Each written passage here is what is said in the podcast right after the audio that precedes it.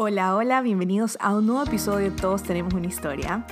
Este año ya empezamos con un nuevo arte que me tiene muy emocionada porque por fin me siento representada en este arte que, lo hemos venido trabajando con ideas y cambiándolo un poquito porque ya el otro no tenía nada que ver conmigo, no solamente por los colores, sino mi imagen también. He cambiado muchísimo. Eh, entonces, este arte me tiene muy contenta, me siento muy yo. Y, y bueno, ya lo quería estrenar.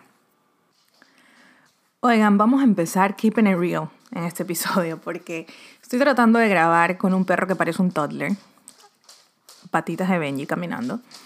Y está un poco complicado porque está en todos lados, no me deja en paz en donde yo vaya. Entonces intenté grabar en el rooftop y obviamente pasan aviones y se escucha los carros, entonces espero que el audio se escuche bien y no tengamos tantas interrupciones. Bueno, en este episodio les quiero contar sobre mi historia emigrando, mi historia como emigrante, mi experiencia y lo que he aprendido, lo que he dejado. Primero que cuando yo llegué a este país yo tenía entre 18 y 19 años y les voy a ser súper sincera, yo nunca ni siquiera averigüé sobre este país, no tenía idea, ni siquiera la más mínima motivación de salir de Ecuador para empezar. Era algo que ya mis papás tenían planeado para nosotras y yo como hermana mayor fui la primera. Eh, mi hermana y yo nos llevamos cuatro años, entonces fue bastante el tiempo de diferencia en el que yo emigré acá a Estados Unidos sola hasta que luego ella también hizo parte de, este paso, ¿no? Este proceso de, de salir de Ecuador y venir a estudiar acá a Estados Unidos. Entonces, cuando tú tienes 18, 19 años, realmente no sabes nada de la vida. Entonces, yo en mi, en mi idea, me acuerdo que, em, o sea, en mi cabeza, era muy difícil para mí salir de Ecuador eh, me costó muchísimo despedirme de mis amigos, tuve como cinco despedidas, no paraban las despedidas. Em, yo tenía un grupo muy consolidado, eh, siempre he sido de tener amigas, em, siempre he sido muy como de mis amistades, de salir, soy una persona muy, como me gusta compartir, ¿no? Me gusta conversar. Entonces, em, siempre he sido muy como amiguera en ese sentido. Entonces, me costó mucho saber que tenía que empezar desde cero en un país desconocido y totalmente diferente a lo que yo estaba acostumbrada. Y en un principio como no es tan complicado, yo diría, porque es como estás en este honeymoon phase de migrando. Es como que dices, bueno, ok, vamos a empezar, eh, empiezas a conocer, todo es nuevo, entonces te vas al college, te vas a la universidad, haces como que todas tus averiguaciones, te inscribes, aprendes, entonces como todo es nuevo, es como que, ok, esto no se ve tan mal, ¿no? Y en un principio... Eh, fue así. Entonces, cuando me inscribí en el college y empecé, era todo nuevo, los profesores, solamente el simple hecho de que todo era en inglés ya era algo que, como al menos yo decía, wow, estoy en otro país haciendo y estudiando y haciendo lo que, lo que sé que va a ser bueno para mi futuro, ¿no? Entonces empecé en ese proceso siempre de college, solamente de college.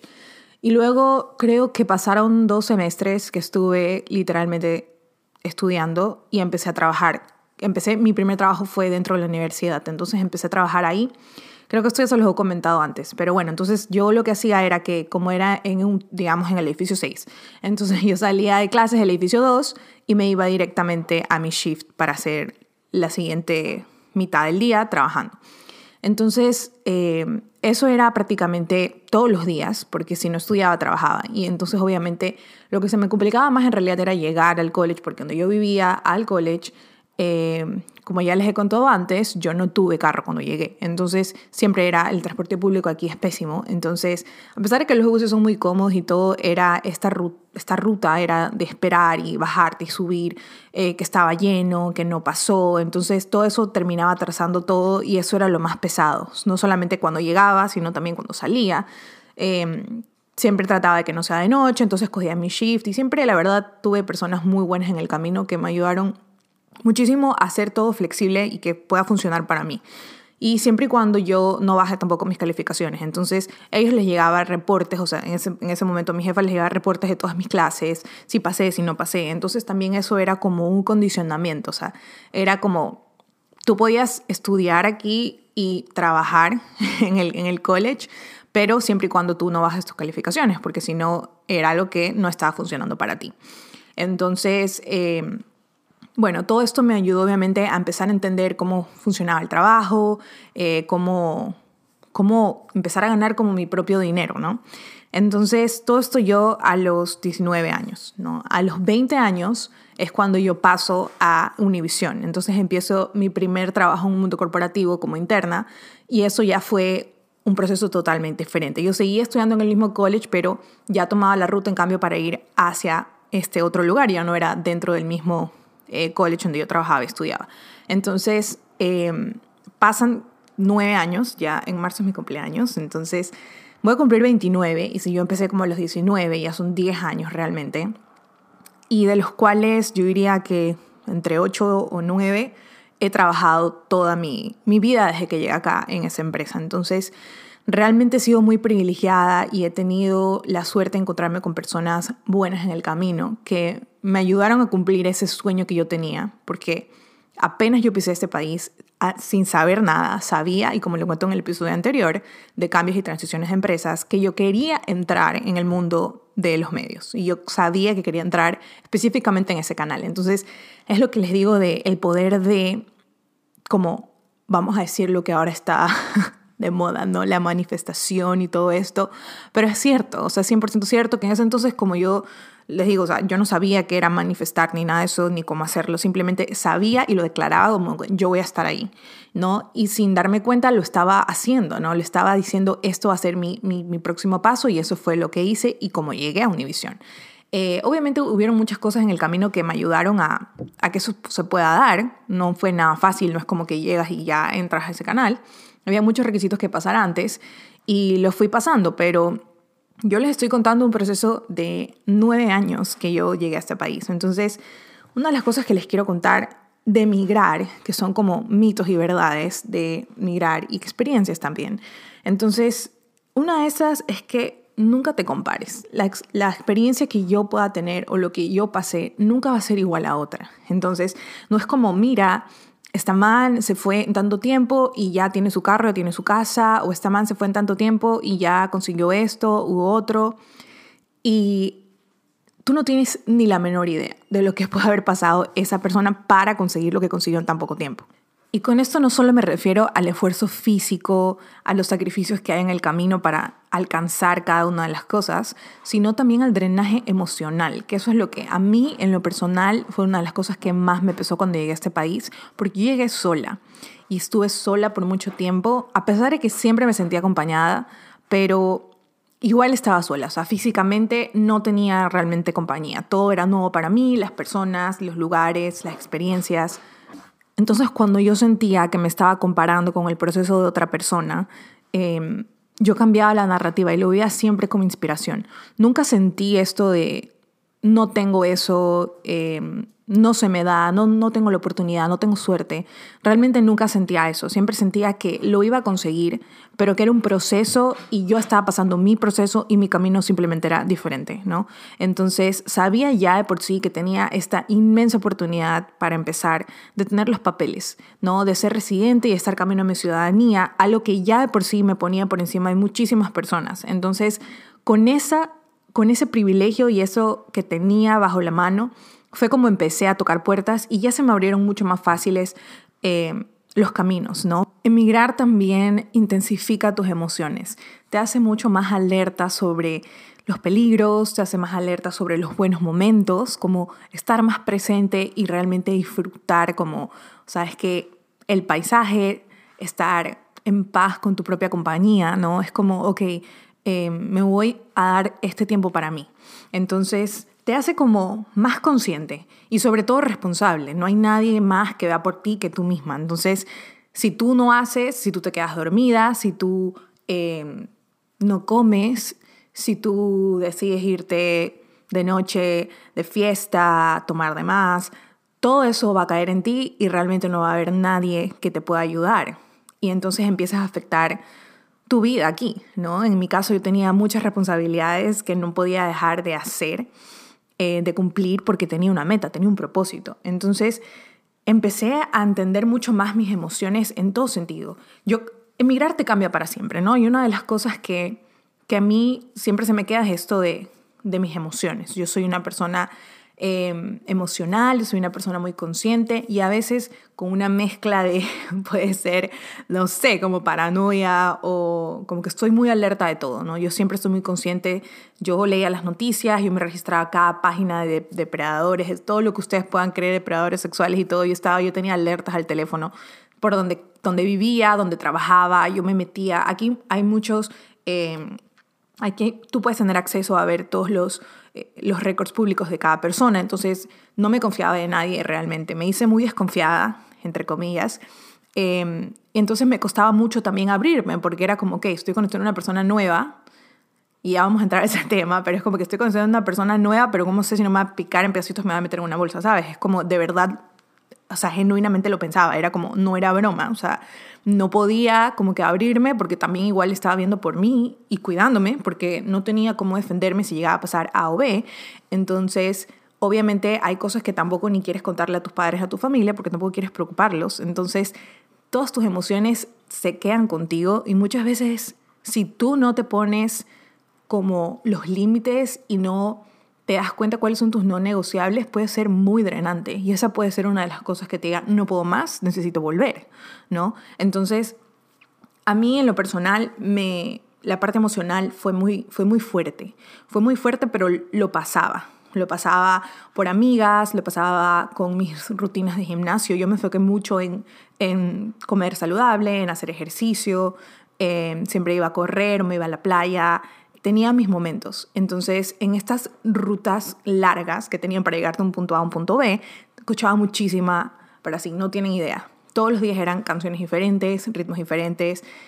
Eh, en esa época creo que ni había podcast, pero escuchaba mucho siempre. Entonces estaba como me metía en la película, ¿sabes? O sea, iba en el carro escuchando una canción y me iba prácticamente meditando, pensando en mi futuro, qué hice bien, qué no hice bien, qué puedo mejorar. Entonces todo eso parece mentira, pero en verdad te suma y te ayuda a enfocarte, a drenar, porque estás teniendo tu tiempo a solas. Entonces estás como canalizando estas emociones y si tenía que llorar, lloraba, porque nadie me iba a ver, nadie me conocía tampoco. Entonces era como, ese es otro punto que, que aprendí mucho de mirar. Es como, it humbles you, porque aquí nadie te conoce, no eres más especial que nadie, no eres el hijito de nadie. Entonces para tener cada cosa, te va a tocar esforzarte y el triple y el doble para demostrarle a los demás de lo que tú eres capaz, de que tú puedes y de que no importa si tienes dos veces que ir a trabajar al día y luego tienes que estudiar y luego tienes que ir al gimnasio y no tienes carro, tú lo puedes hacer. Y ese era yo. Yo hacía, mira, literalmente nunca le hacía ver a los demás que tenía mucho como encima, ¿sabes? Como que tenía muchas cosas sobre la mesa y que no lo podía manejar. Entonces, cuando me pongo a pensar, claro que tenía mis propias sesiones de terapia y eran con cada pobre Uber que me recogía o me iba a dejar a donde yo tenía que ir, yo siempre tenía estas sesiones de una hora y siempre tenía una persona que me escuchaba y otros que me aconsejaban que no les puedo explicar las diferentes personas que llegaron a mi camino por medio de Uber y fue como fue como wow, con esas personas lloré, me reí, les contaba historias, tenía hasta los estresaba con cosas que tenían que pasar y luego ¿sabes? Me decían casi que si era posible, me escribían si es que pasé la lección, si pasé el examen, si llegué a tiempo a mi trabajo, al evento, cómo me fue, así, los involucraba tanto. Y son personas que muchas nunca más volví a ver, ¿no? Pero en su momento me ayudaron un montón y era como esta persona extraña con la que me puedo desahogar de cualquier tema porque era como ir a terapia, no era mi familia, no les estaba dando este, esta, este problema emocional y a la vez yo también estaba pudiendo como drenarlo, ¿no? Entonces, intensifica mucho tus emociones y it humbles you. Entonces, es como una mezcla de esas dos cosas que, que en verdad viene con emigrar. Lo otro que me he dado cuenta y es que todavía lo hago y es que soy una persona que disfruta muchísimo de mi soledad. Disfruto mucho de ese momento privado, disfruto mucho de ese momento de realmente estar a solas em, y eso se quedó conmigo, ¿sabes? De irme de compras, de irme a tomar un café, de ir a un restaurante, pedir comida para mí sola, de simplemente disfrutar y cantar en el carro a solas y, que no me importe nada, que no me importe que me vean, que no me importa si está lloviendo y yo estoy caminando y bailar sobre la lluvia. Literalmente son cosas que les cuento que me pasaron. O sea, literal, llegando una entrevista de trabajo empezó a llover. Toda mi ropa, mis zapatos se hicieron mierda, literal. Y yo era, pero la niña más feliz en esos charcos de agua y mi mamá sufriendo del otro lado del mundo. Y yo era como, ¿sabes? O sea, empecé a verle todo lo bonito de la vida y a veces pienso en esa Paulina de esa época y cuando me amargo por cosas que no tienen sentido es como, wow. O sea, vamos a retomar eso y ver lo bueno en cada, en cada situación. Tratar de ver siempre lo positivo de cada situación que de pronto no salga o no salió como tú, que, como tú querías. Otra de las cosas que aprendí también inmigrando es a valorar mucho más mi vida y lo que dejé también atrás. Aquí a mí me ha costado un montón hacer amigos, no les puedo explicar. Es más, creo que realmente en todos estos años que he estado acá, amigos reales, nuevos, creo que son dos o tres. Y, y eso como mucho. Em, es muy difícil hacer amigos aquí. O sea, tipo tú vas al college y no era como yo pensé que iba a ser. Eh, sonaba la campana y todo el mundo se iba. Eh, por su lado, no había ningún momento de interacción, solamente cuando de pronto habían grupos que obligados nos tocaba hacer para hacer una presentación y aún así era creo que peor porque no todos hacían su trabajo, entonces terminábamos peor, no era como que estamos aquí por obligación, estamos unidos por obligación y ya. Y en su momento, claro, salíamos a tomar café o algo para los proyectos que teníamos que presentar, pero eso nunca se fue más allá de eso. Y y realmente eso me costó mucho, porque no tener amigos sí era también drenante, como de no tengo ni con quién hablar, o sea, como con quién voy y, salgo. Entonces, lo irónico de la vida es que terminé siendo muy, o sea, muy cercana a amigos con los que me gradué en, en Guayaquil y ellos terminaron viniendo acá a vivir. Entonces, simplemente siempre como que te terminas uniendo con tu propia gente, ¿no? Entonces empezamos a ver como un grupo de ecuatorianos acá y empezamos, ah, tú eres de tal colegio, nada, nada. Cuando yo recién vine acá a vivir, no había prácticamente nadie. Entonces, solo era como yo y luego llegó una amiga y entonces éramos todo el tiempo nosotras que salíamos, que disfrutábamos y todo lo demás. Y luego empezó a venir mucho más personas, entonces empezó a ser ya un grupo más grande, ¿no? Pero siempre éramos los mismos, o sea, de Ecuador, de los que lo conocías del colegio de allá, no es que era aquí gente nueva, ¿no? Entonces, y aquí tampoco es que hay gringos ni nada. Miami son puros venezolanos, cubanos, somos todos latinos. Entonces hay gente de todos lados, pero muy pocos gringos, gringos no hay. Entonces realmente haces amistades que igual se parecen mucho a ti de alguna otra manera, ¿no? Entonces Em, hice muchos amigos, entre comillas, porque igual pasan a ser compañeros de trabajo, pero em, una de ellas es actualmente una de mis amigas más cercanas. Entonces, ella sí es como em, una de las pocas realmente que en las que formé este vínculo y la llevo en el corazón. Y justamente hace poco salimos a comer y nos actualizamos con todo. Y es loquísimo, ¿no? Entonces, ver cómo hemos cambiado a lo largo de los años. Ella tiene una bebé y yo la conocí cuando yo tenía 23 años. Entonces, son muy pocas las personas que yo puedo decir que, que he podido tener como considerarlas amigos realmente. Aquí a mí me costó mucho porque también veía mucha hipocresía, veía mucha em, apariencias, era como, no sentía amistades reales, em, no conectaba con muchas personas, por más que salía en grupos, no, no conectaba, era como, mm, como que no me siento parte de, de este grupo. Y yo soy muy de, ¿sabes? Si no me siento parte, yo empiezo a poner mis no negociables, que eso también viene con emigrar, que es no me voy a forzar a entrar o encajar en donde no me siento cómoda, ¿no? Entonces, prefería estar sola a sentirme así. Entonces empecé simplemente a abrirme de amistades o grupos que me invitaban a salir solo por salir, ¿no? Entonces, hacía no sé, sesiones con mis amigas por FaceTime. Entonces ese era mi, vamos a tomar el cafecito, vamos a tomar vino a distancia. Hablaba con mis padres, todos los días hablaba con ellos. Pero igual esta parte de amistades es lo que más me costaba en el día a día, ¿no? Porque igual iba a la universidad, hacía todo como una estudiante de college, entonces era, era bien difícil. Em, entonces esa parte también fue como empiezas a valorar la parte, todo lo que dejaste, ¿no?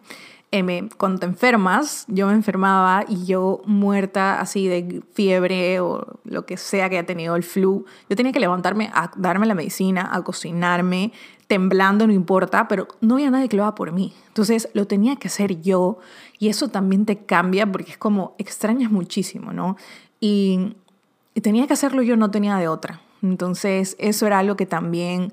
Eh, pensaba, piensas mucho en la crianza que te dieron tus padres, te comparas con las personas que ves y dices, realmente doy gracias de que yo no soy así. Entonces, esto acá, eh, valoras cada cosa, cada detalle, todas las memorias que tenías con niña, como que también se intensifican.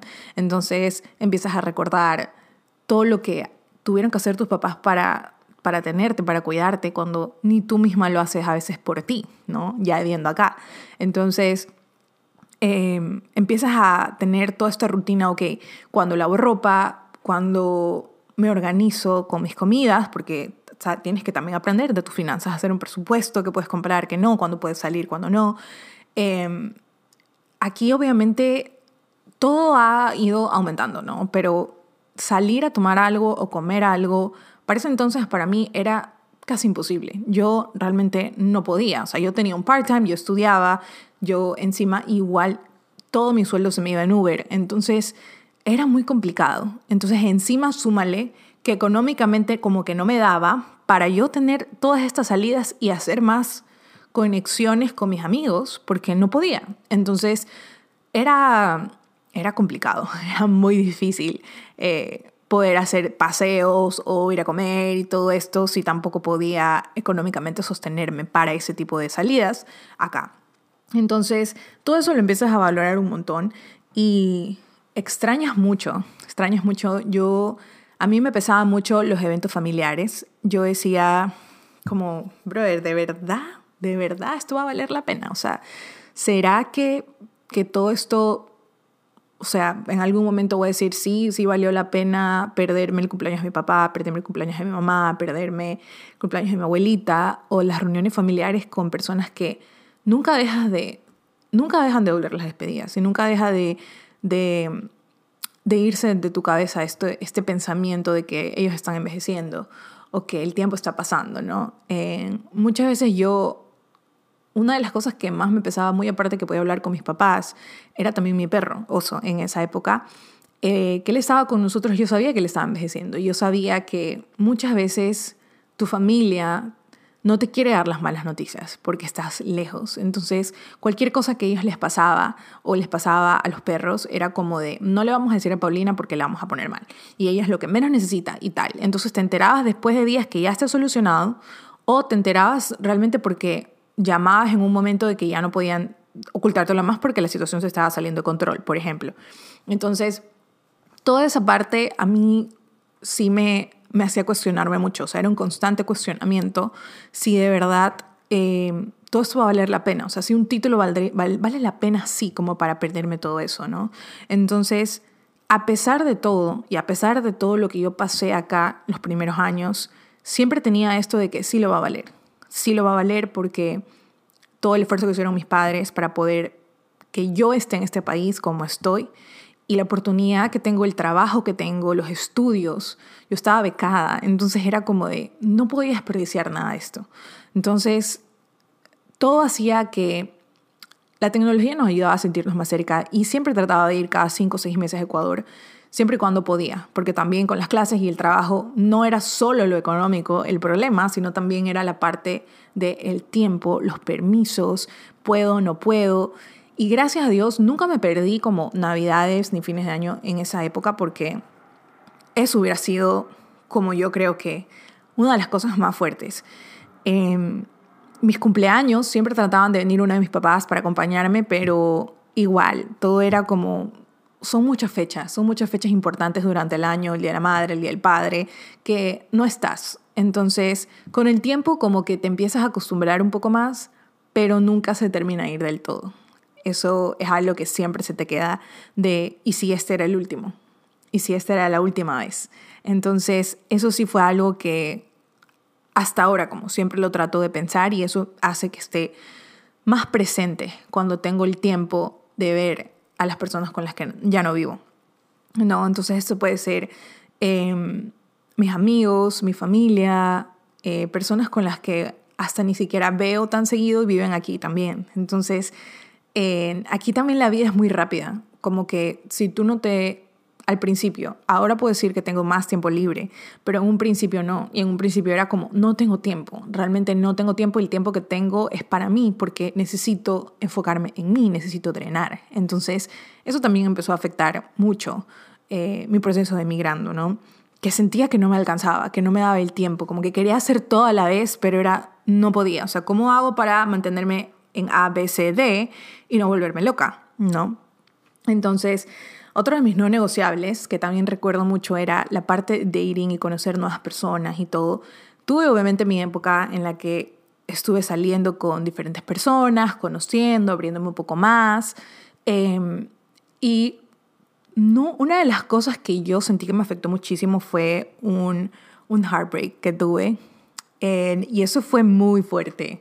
O sea, eso fue fuertísimo. Yo diría que una de las experiencias más fuertes que yo he pasado acá porque yo me metí muchísimo con esta persona y terminó siendo como una relación tóxica, terminó siendo una relación que me drenaba y me empezó a afectar mi vida personal. Entonces, eh, si estaba en el trabajo, estaba depresiva, lloraba, si estaba en, saliendo, ya me estaba cuestionando, ¿sabes qué? No, voy a salir y voy a disfrutar porque no me merece. Entonces tenía como que esto en mi cabeza y entonces me afectaba mi rutina. Eh, me, me afectaba mis estudios, yo no me podía ni siquiera concentrar, cómo podía sacar buenas notas, cómo podía estar bien en, en, en clases y todo el tiempo estaba con esta, con esta persona en mi cabeza, con problemas, con discusiones, con terminar, con volver, con cuestionarme hasta mi propio valor, ¿sabes? Entonces todo eso aprendí y dije, ¿sabes qué? Yo no necesito esto. Entonces llegó un punto en el que me cerré mucho porque dije, para continuar mi camino acá, yo tengo que proteger mi corazón. Y para proteger mi corazón, tengo que aprender a poner límites. Entonces me empecé a hacer como dura en ese sentido. Y conocí a una persona, y no es que era fría, pero era como que, ajá, vamos a poner las cosas en, en claro, ¿sabes? Yo hago esto, yo trabajo esto, cuáles son tus tal, tal, tal. Y eso me da mucha risa porque cuando salía con varias personas, no sé, terminaban diciéndome como, ok, esta más está súper segura, hasta terminaba intimidando porque me lo dijeron pero no sé si era por mi trabajo o por mi personalidad, o era una mezcla de todo, pero era como yo ya sabía lo que quería y yo no estaba para vainas, porque ya no iba a permitirme caer en un hueco nuevamente. O sea, yo me valía aquí sola y yo necesitaba estar bien porque nadie me iba a cuidar. Si Paulina estaba depresiva todo un fin de semana, nadie me iba a cuidar. Era como que, ajá, tienes que levantarte, hacer tus cosas, ¿sabes? Acudirte y para adelante porque no había de otra.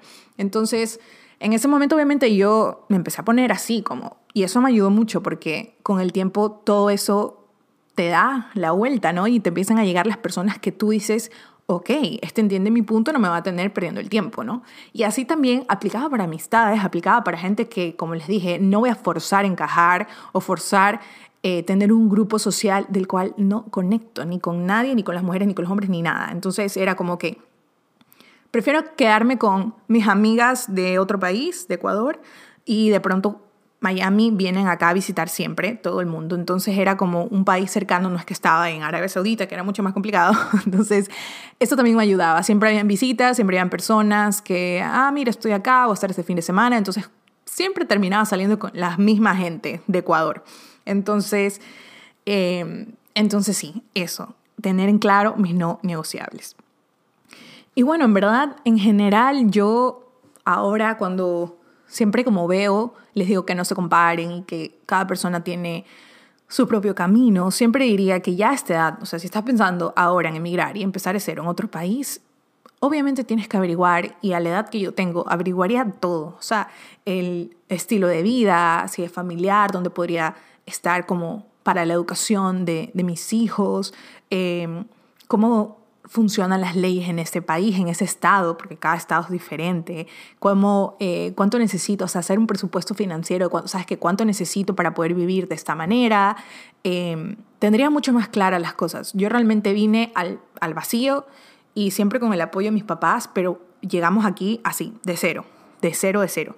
Entonces, muchas veces yo sentía que aquí la gente claro, nueve años atrás, realmente no lo sabría ahora, pero siempre he sentido que la gente como que le cuesta ayudarte. Es como de, no, como yo también pasé problemas, yo también la tuve difícil, tú también. Entonces no te dan como que todo desmenuzado y mira, ándate aquí y acá. Entonces yo, siempre que me preguntan, trato de dar toda la información que pueda, ¿no? Porque yo sé la frustración que es que no te expliquen y tener que buscar y rebuscar y caerte y levantarte y caerte y levantarte porque no te dijeron que simplemente aquí a la izquierda era el lugar, sino que te hacen ir por un laberinto porque, ajá.